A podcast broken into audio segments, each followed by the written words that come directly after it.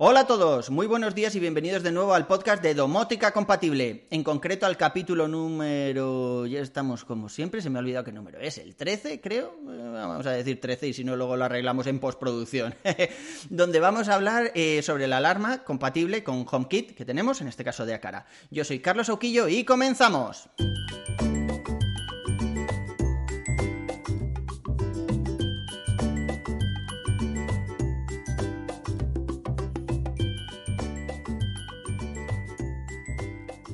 Hace unas semanas, en el podcast de Emilcar, no sé si seguís a, Emilcar, es uno de los podcasters más importantes de, habla hispana, comentaba que se ha quitado su alarma convencional, de las de toda la vida, rollo Securitas Direct y, todas estas, y se ha puesto una alarma conectada eh, de una marca, no, recuerdo exactamente qué marca dijo, pero bueno, una alarma un poco más, más sencilla, ¿no? Más sencilla, pero más acorde con los tiempos que corren. Bueno, pues con varios sensores de movimiento, varias cámaras, etcétera.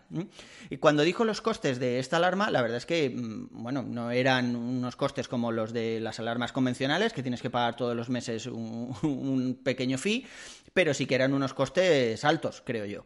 En mi caso, por ejemplo, utilizo el bridge de Acara, lo hemos comentado ya algunas veces, que tiene la funcionalidad de alarma.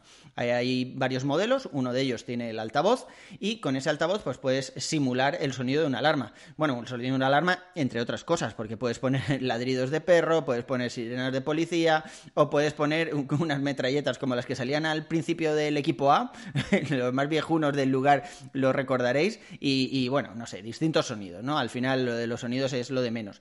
Lo demás es que como es una alarma que está conectada a HomeKit, pues recibimos una alerta en el móvil cada vez que pasa algo y la alarma está armada. El bridge de Acara tiene varias posibilidades. Para empezar lo podemos enlazar con cualquier dispositivo de Acara. O sea, si tenemos por ejemplo un sensor de movimiento y ese sensor de movimiento detecta, pues eso, movimiento cuando no estamos en casa, pues podemos levantar una alarma o un sensor de puerta o de ventana abierta. Entonces, podemos decirle que, el disparador sea cualquiera de esos elementos que tenemos eh, ya eh, conectados con el bridge de cara.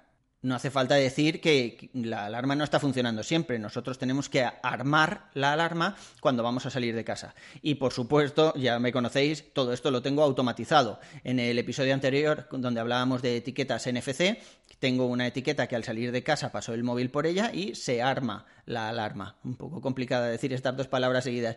Pero, pero vamos, no tengo que hacer nada más porque probé a hacerlo automáticamente cuando salíamos todos de casa y no terminaba de funcionar bien, porque si estábamos en el parque, tengo aquí justo debajo de casa un parque, pues la alarma no, no llegaba a armarse. Sí que es verdad que normalmente si estás debajo del parque, hombre, si ves a unos cacos salir con tu tele, te vas a dar cuenta, ¿no? Pero bueno, en realidad no, no es para eso, no es para evitar un robo, sino para enterarme si alguien entra en casa cuando yo no estoy. Con la desactivación me pasaba exactamente lo mismo. Si no te habías separado demasiado, pues había, había veces que, la alarma sí que se había armado bien, pero no se desarmaba. Entonces cuando entrabas en casa empezaba a pitar y era algo bastante incómodo, no solo para mí, sino también para los vecinos. Pues ya os digo, yo en mi caso la alarma la tengo asociado a un sensor de movimiento que tengo en la entrada y a un sensor de estos de, puerta y ventana abierta, que además los de Acara creo que valían 12 euros o algo así, súper baratitos. Entonces si cuando yo no estoy y la alarma está armada, se abre la puerta de entrada, entonces me llega una notificación al móvil, aparte de hacer el ruido que, tengo predefinido.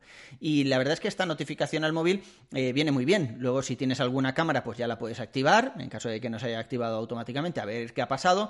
Y normalmente es, pues eso, alguno de mis hijos que ha entrado en casa eh, sin avisarme, no sabía yo que iba a venir pronto del instituto por lo que sea, y bueno, y ha dado la casualidad de que la alarma estaba activada, o hace un unos meses, antes de pandemia y todas estas cosas, que teníamos una canguro para cuidar a veces a los nenes, pues claro, si ella entraba y yo había salido, se había armado la alarma automáticamente y tal, pues eh, teníamos ahí un problema. Pero la verdad es que la alarma funciona muy bien, es muy sencillo de configurar, simplemente necesitas, pues ya os digo, el bridge de Acara y luego un simple sensor.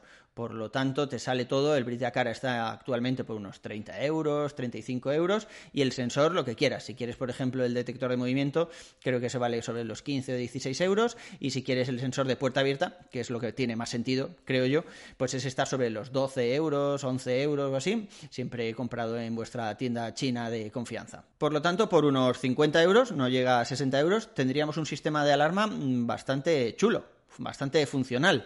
Otra cosa es, eh, bueno, tengo amigos que, que Antonio, por ejemplo, que, que, se quería liar muchísimo y, decía, bueno, sí, pero ¿y si quitan la luz? Y yo, joder, a ver, no tengo obras de arte en mi casa, o sea, mm, no creo que venga un caco mm, y, se prepare con un inhibidor de frecuencia, me corte la luz, muchas películas, has visto tú, Antonio, ya, da igual, pero yo le voy a poner un SAI y además le pondré una API con una tarjeta 4G, de manera que las notificaciones me las envíe por ahí, a ver, os podéis liar lo que queráis, un SAI al final, un SAI sencillito, simplemente para mantener el bridge de Akara en el caso de que se vaya la luz, nos puede costar, no sé, 100 euros o algo así, en, un, en una tienda como MediaMark, por ejemplo, pues por 100 euros yo creo que podemos tener un SAI. Otra cosa es el rato que aguante ese SAI.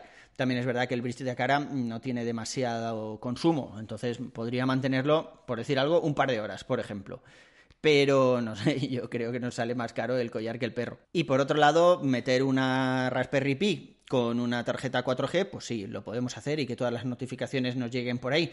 Pero, pues, pues si los cacos nos cortan la conexión a Internet, madre mía, es que suena muy de ciencia ficción. Pero bueno, también lo podréis hacer. Y en ese caso, pues ya os digo, por unos menos de 200 euros tendríamos un sistema de alarma lo suficientemente robusto como para ser resiliente en caso de que un caco nos corte la luz y corte la conexión a Internet porque quiere entrar en nuestra casa a robar no sé qué, muy bien qué, pero bueno, en ese caso, pues estaríamos protegidos contra todas esas contingencias.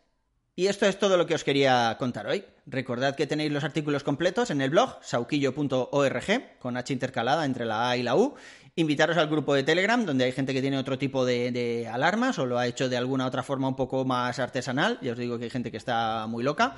Y allí, pues eso, veréis no, solo esto, sino cómo cubrir otras necesidades que en realidad no tenemos. Hay un compañero que se estaba haciendo una puerta automatizada para que la conga o la rumba, el aspirador, vamos, se guarde solo y se esconda. Pero eh, bueno, no, no, no, no voy a decir que, que, me parece, pero ya os digo que a algunos se les va un poco de las manos.